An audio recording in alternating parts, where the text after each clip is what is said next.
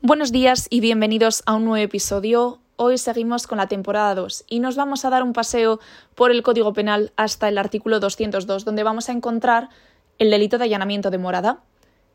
Anteriormente estuvimos hablando de la usurpación de vivienda y os dije que eran delitos de la misma naturaleza, pero tenían sus diferencias. Lo primero de todo que tenemos que hacer es irnos al artículo 18 de la Constitución española, porque es quien regula y quien garantiza la inviolabilidad del domicilio.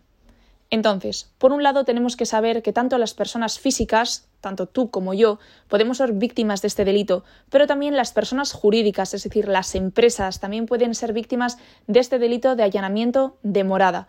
Por otro lado, tenemos que saber qué es la morada. La morada legalmente es el lugar donde la persona, tanto física como jurídica, desarrolla su vida privada.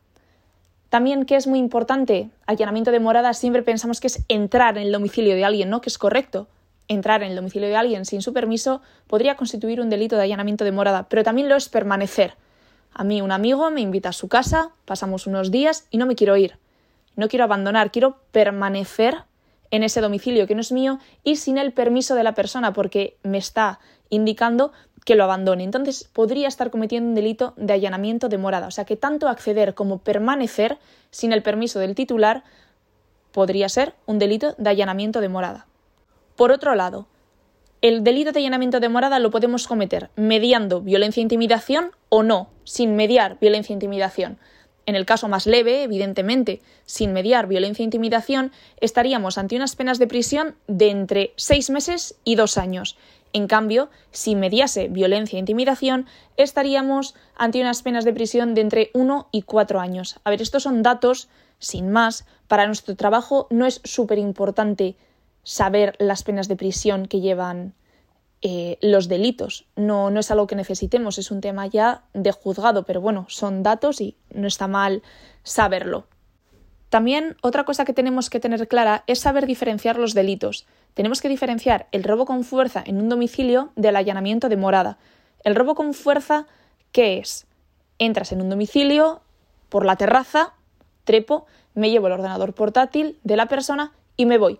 He cometido un robo con fuerza mediante escalo. Se llama así cuando trepamos hasta una ventana, una terraza y accedemos al domicilio, por poner un ejemplo.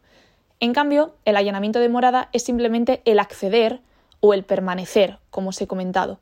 Entonces, en los casos de robo con fuerza en un domicilio, el allanamiento de morada es un mero medio para cometer este delito. No podríamos imputar los dos delitos, solo imputaríamos el delito de robo con fuerza.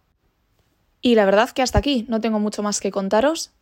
Una cosa que sí que puede ser interesante es cuando dos personas conviven en un domicilio, viene una tercera persona una de ellas quiere que entre y la otra no. Bueno, pues hay que respetar a la persona que no quiere que esa persona entre, que no quiere que esa persona permanezca, ¿vale? En pisos, por ejemplo, que se comparten y demás, estos problemas pueden surgir. Entonces siempre hay que respetar la decisión de la persona que no desea que esa tercera persona entre.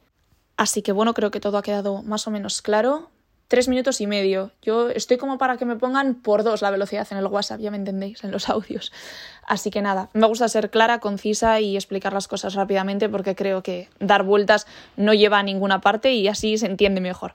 Así que nada, como sabéis, siempre consulto la página web Conceptos Jurídicos, que os la recomiendo. Me parece de mucha ayuda, muy útil, muy bien explicada.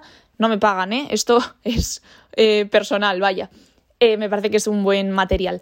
Y nada, espero que os haya gustado. Eta ondo izan.